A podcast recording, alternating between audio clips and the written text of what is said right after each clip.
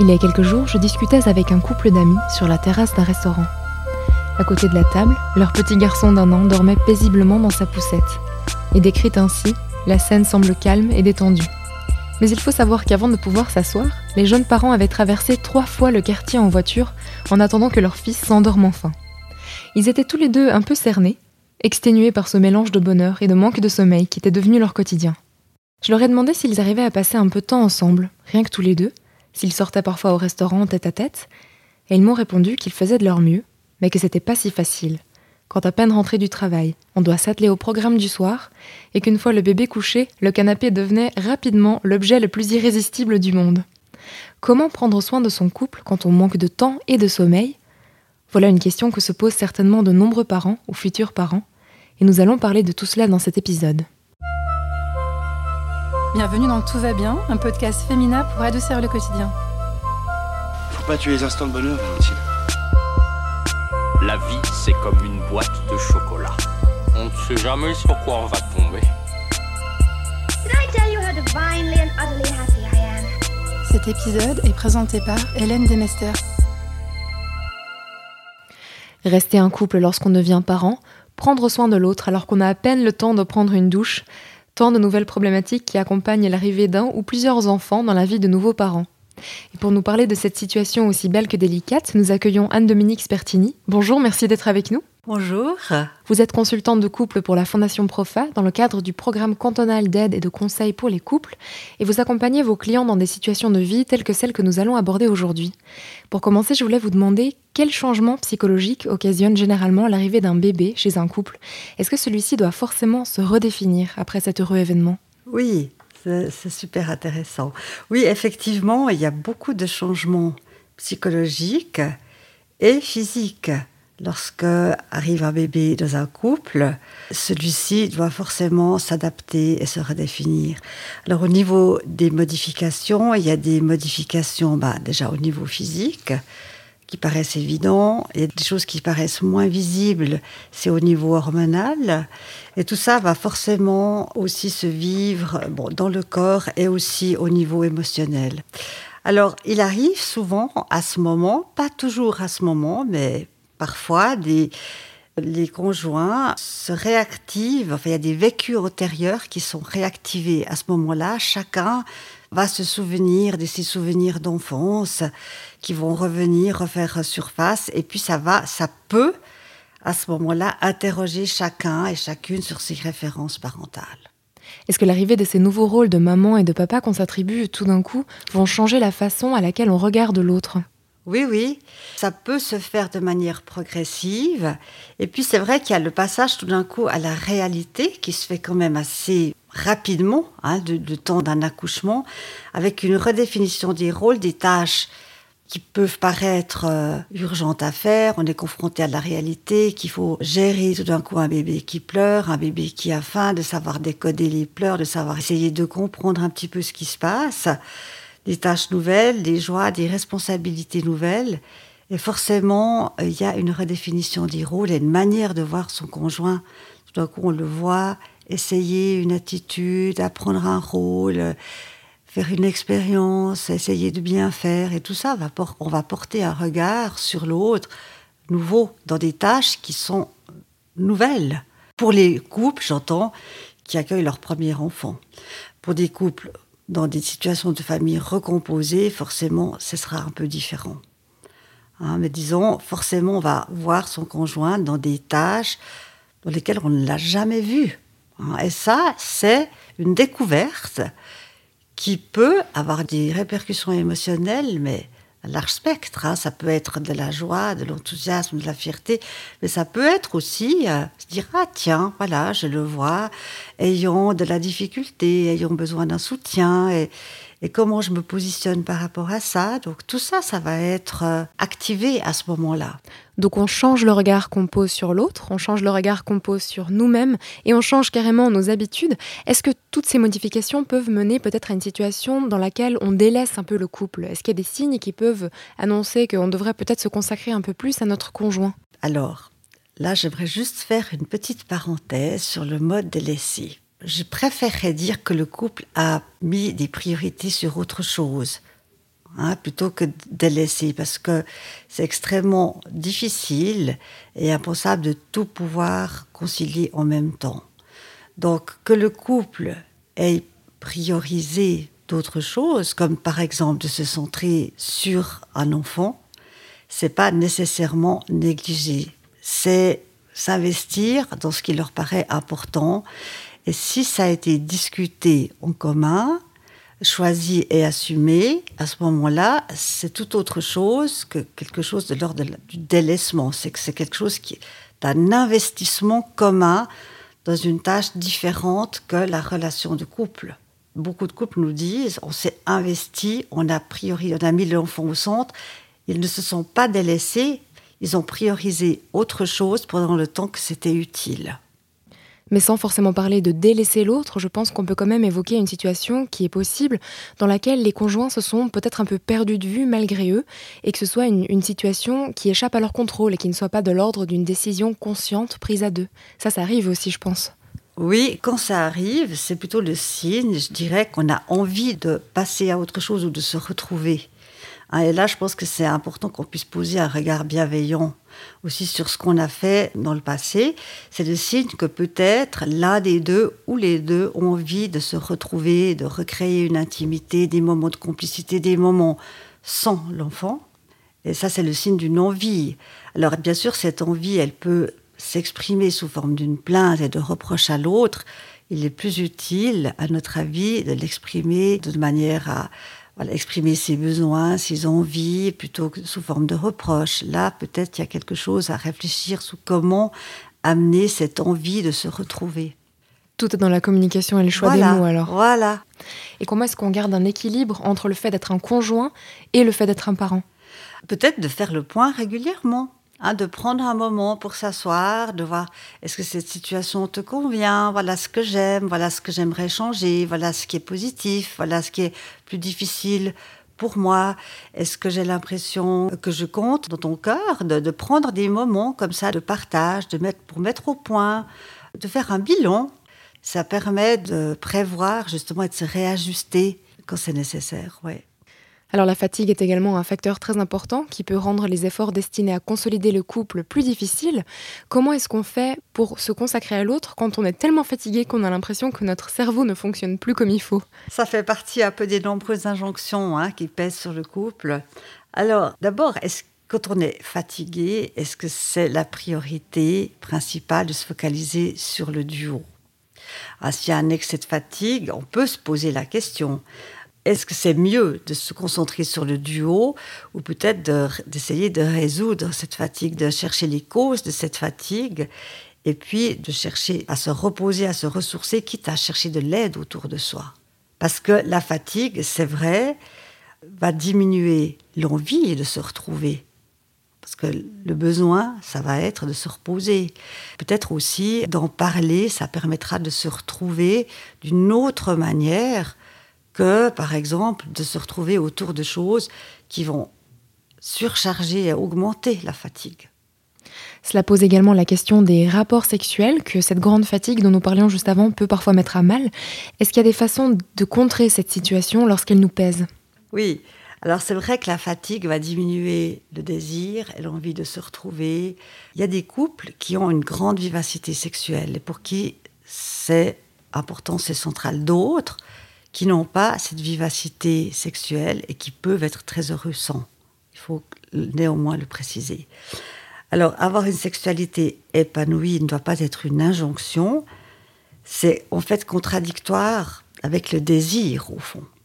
Le désir n'est pas un devoir. Mais pour les couples qui aspirent à une meilleure sexualité et qui traversent des difficultés, peut-être à ce moment-là, ce qu'on peut leur conseiller, c'est de se remettre dans une position de découverte. Prendre le temps de réapprendre, de redécouvrir ou de découvrir, je dirais plutôt encore de découvrir des nouveaux plaisirs, des nouvelles sensations, de faire des expériences comme des expériments, où on va ensuite partager, oui, ça j'ai aimé, ça j'ai pas aimé, de manière à recréer petit à petit et à découvrir des plaisirs qu'on peut partager ensemble, qui peuvent être nouveaux, totalement, hein, qui peuvent ne, ne pas ressembler à ce qu'on a connu avant. La sexualité évolue, est toujours quelque chose qui évolue au cours des temps, et tant mieux, hein, parce que ça va permettre justement de se dire que ça ne doit pas forcément être toujours comme au début. Tout ça peut être redécouvert quand il y a une envie commune. C'est vrai que quand il y a une énorme fatigue, ça va être plus difficile. Et à ce moment-là, peut-être il faudra rediscuter dans le couple, mais c'est possible. Et puis, quand c'est pas possible, il y a des professionnels qui peuvent, avec lesquels on peut parler et échanger à ce sujet. La communication est une clé qui revient vraiment très souvent, c'est essentiel. C'est essentiel. Ça peut être la communication verbale, hein, mais ça peut être aussi la communication physique. Le fait de prendre la main de l'autre pour qu'il se sente soutenu, qu'il se sente connecté, peut avoir parfois autant de valeur qu'une longue discussion. Bien sûr, il y a le langage, on est des êtres de langage, mais on est aussi des êtres de contact physique. Et ça, c'est quelque chose à développer dans le couple, à prendre soin. Hein, quand on a peu de temps pour parler, peut-être, d'avoir, de prendre l'autre par la main, de le regarder, de lui sourire, ça paraît vraiment béaba, mais c'est des choses euh, qui prennent pas beaucoup de temps et qui ont une signification énorme. C'est des petits détails qui font des grandes différences. Vous dites justement que ça prend pas beaucoup de temps et parfois on a l'impression d'être obligé de pouvoir accorder des longs moments, des heures ou des journées au couple, alors que des petits instants pleins de sens peuvent totalement faire l'affaire, comme vous disiez. Voilà, parfois euh, c'est un peu, euh, ça fait partie euh, un peu de la réalité. Ah, et de soigner ces détails en amplifiant le plaisir qu'on peut en retrouver. Par exemple, de discuter autour d'une table, mais d'allumer une bougie, par exemple. Hein. Hein, ça peut être par, par exemple d'allumer une bougie pour signifier l'importance et, la, le privilège accordé à ce moment-là peut renforcer aussi le contact et donner de l'importance qui viennent compenser le peu de temps peut-être l'impossibilité de prendre une paire de skis et de partir en week-end. Hein, parce que souvent, ça paraît comme une injonction qu'il faut se faire des petits week-ends à l'hôtel avec tous les frais que ça occasionne, qu'il faut placer l'enfant. C'est pas toujours possible. Et quand c'est pas possible, peut-être réfléchir à amplifier le plaisir qu'on peut retirer à la maison, de préparer une soirée euh, avec euh, une décoration, une musique spéciale pour euh, signifier l'importance de ce moment-là. Dans cet épisode, vous avez parlé à plusieurs reprises de l'injonction, et peut-être que c'est un bon moment pour euh, rappeler qu'il faut aussi se déculpabiliser, pas tout prendre trop au sérieux, essayer de rester complice aussi. Est-ce que c'est important? Oui, mais c'est pas toujours facile. C'est vrai qu'on vit dans une société un peu de performance. Hein. On demande au couple de réussir professionnellement, d'être égalitaire, de se répartir les tâches. ça fait partie un peu d'un discours comme ça où il y a beaucoup de défis de concilier vie professionnelle, vie de couple, vie familiale, sans compter les, familles, les grands-parents. Hein, encore des, relations en plus qu'il va falloir négocier.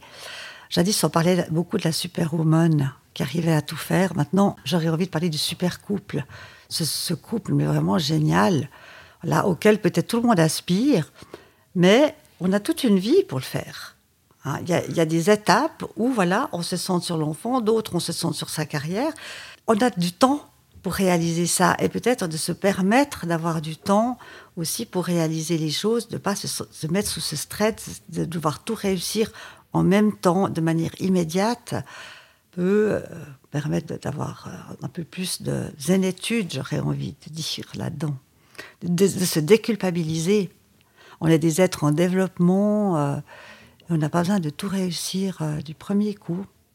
Et peut-être que cette envie d'être parfait tout le temps, ça joue même en notre défaveur et en la défaveur de la famille et du couple aussi. Ça augmente le stress. Mhm. Ça augmente le stress sur soi. Et bah, tout ça, forcément, euh, se répercute bah, sur l'autre et sur les enfants.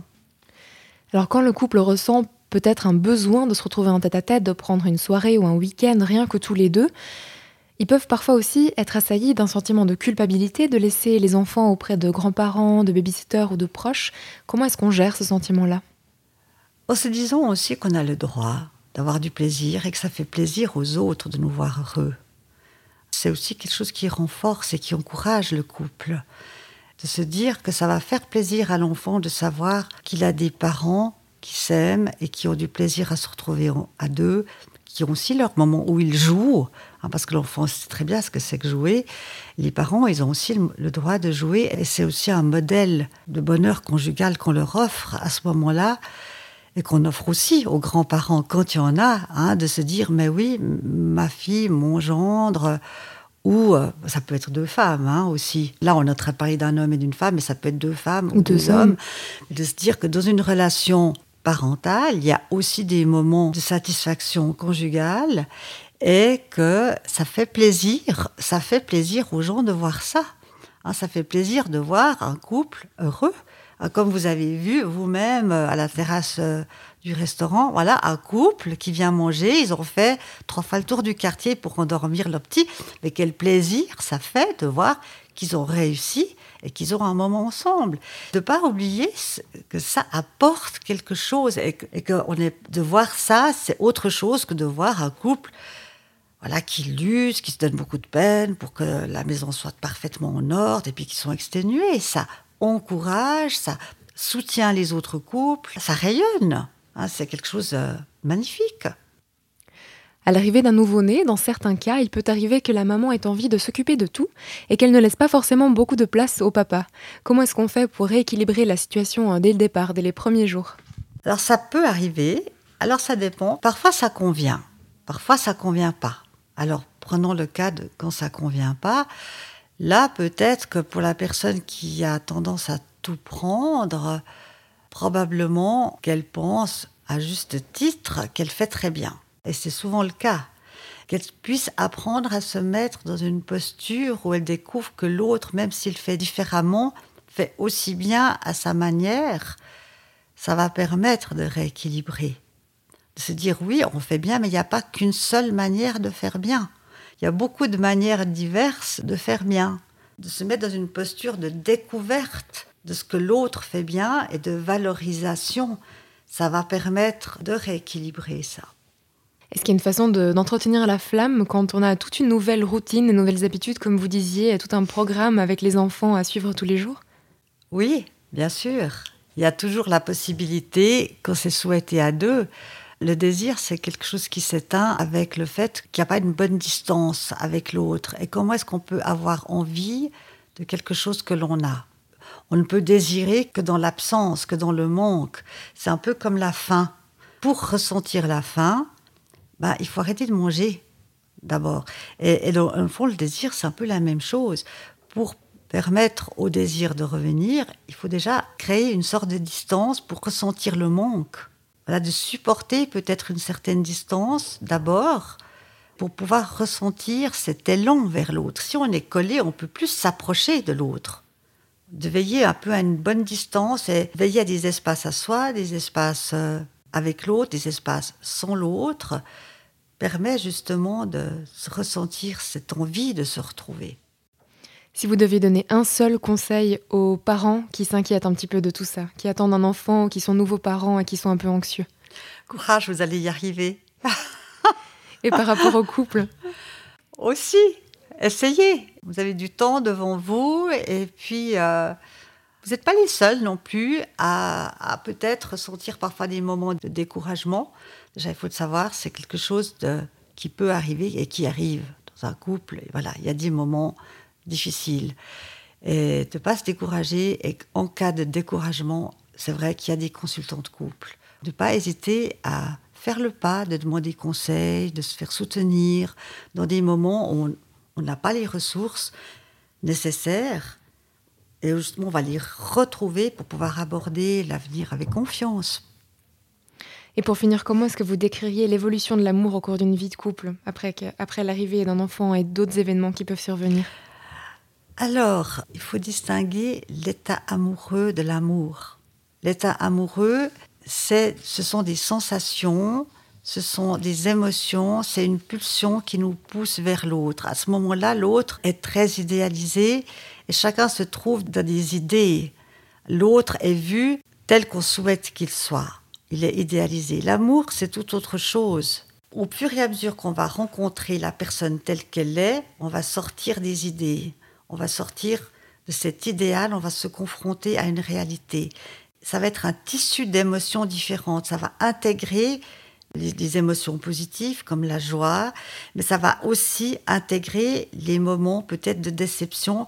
Et tout ça, ça va créer un tissu où l'autre va être vu dans sa réalité, quelque chose de plus pensé et réfléchi. On va aboutir à l'amour et on va quitter l'état amoureux. On va aimer l'autre tel qu'il est et beaucoup moins tel qu'on souhaite qu'il soit.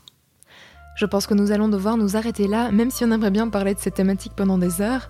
Merci beaucoup, Madame Spertini, pour votre présence et vos conseils. De rien, merci à vous, c'était super. Et merci beaucoup à tous nos auditeurs et auditrices pour leur écoute. On espère que cet épisode vous aura apporté des éléments de réponse et surtout qu'il aura pu vous rassurer un peu. On se retrouve mercredi prochain dans un nouvel épisode de Tout va bien. D'ici là, prenez soin de vous. À bientôt.